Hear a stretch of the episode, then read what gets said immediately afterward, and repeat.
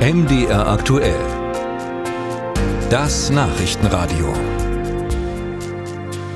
Die SPD-Fraktion im Bundestag hat sich gestern und heute zur Klausur getroffen und das ist insofern schon bemerkenswert, als dass es da einen sehr klaren Beschluss gab, der mit der Regierungsarbeit aber sicher schwer zusammenzukriegen ist. Die Schuldenbremse soll reformiert werden. Also an sich ist es ja ein Parteitagsbeschluss und von daher schon eine grundlegende SPD-Position, aber die Fraktion will sich offenbar auch direkt an die Umsetzung machen.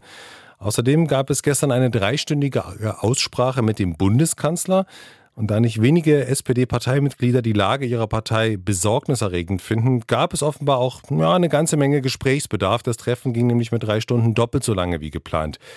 Aber was bleibt denn jetzt von dieser Klausur? Mit welchem Geist will die Bundestagsfraktion in das wichtige Wahljahr starten?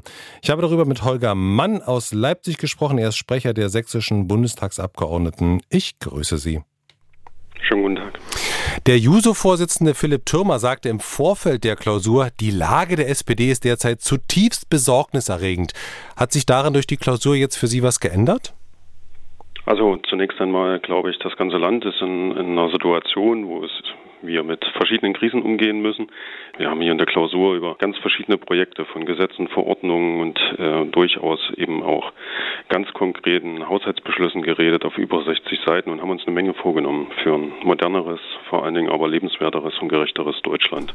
Und Sie haben es angesprochen, wir haben uns unter anderem auseinandergesetzt zur Thematik Schuldenbremse.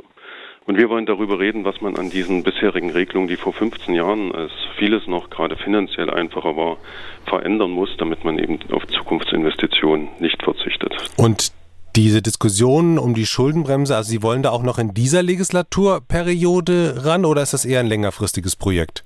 Nein, wir wollen auch jetzt darüber reden, weil ich glaube, unabhängig davon, wer in diesem Land Verantwortung trägt, der kann kein Interesse daran haben, dass nach solchen Katastrophen wie im Ahrtal jetzt jedes Jahr ein Haushaltsnotstand beschlossen werden muss, um dort die Schäden zu beräumen. Oder dass wir gerade in der Aufgabe Energiewende langfristige Investitionen, die alle für unbestreitbar halten, nicht getätigt werden können, weil wir uns zum Beispiel durch solche Gerichtsurteile und Regelungen einmauern. Und das ist dann auch eine Aufforderung natürlich an insbesondere die größte Oppositionspartei, aber auch eine Debatte in der Koalition, die wir gerne führen, weil wir denken, wir haben hier die richtigen Argumente.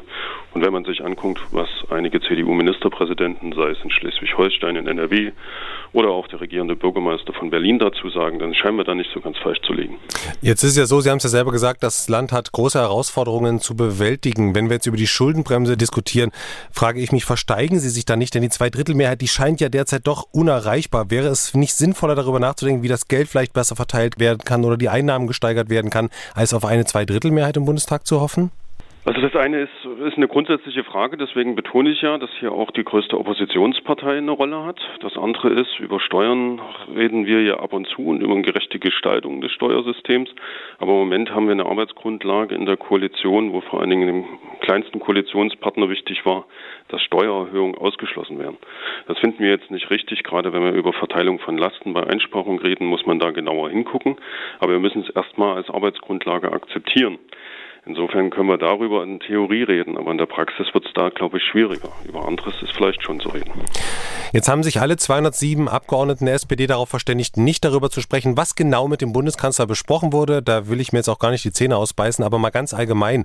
Konnte er denn für Optimismus sorgen, dass vielleicht auch mal wieder mehr als 15 Prozent für die SPD bei der nächsten Wahlumfrage rausspringen? Also ich glaube, wir hatten eine wirklich gute, eine sachliche und auch wertschätzende Aussprache. Das so viel kann man, glaube ich, sagen. Und ähm, wir haben, und da muss ich auch sagen, bin ich auch froh, gerade in geschichtlicher Erfahrung war das nicht jedem Bundeskanzler gegeben mit Olaf Scholz, jemanden, der zuhört, mit dem man diskutieren kann, der aber eben auch sagt, was geht in den aktuellen Bedingungen. Und das ist wirklich eine Qualität und darüber bin ich froh. Und äh, ich glaube, die Botschaften, die er für uns im Gepäck hat, haben klargemacht, wir wollen das gemeinsam angehen. Wir wollen in diesem Jahr eine Menge umsetzen, aber es ist auch völlig klar, dass wir stärker miteinander nach außen kommunizieren wollen, mehr erklären und auch mehr in den Dialog gehen.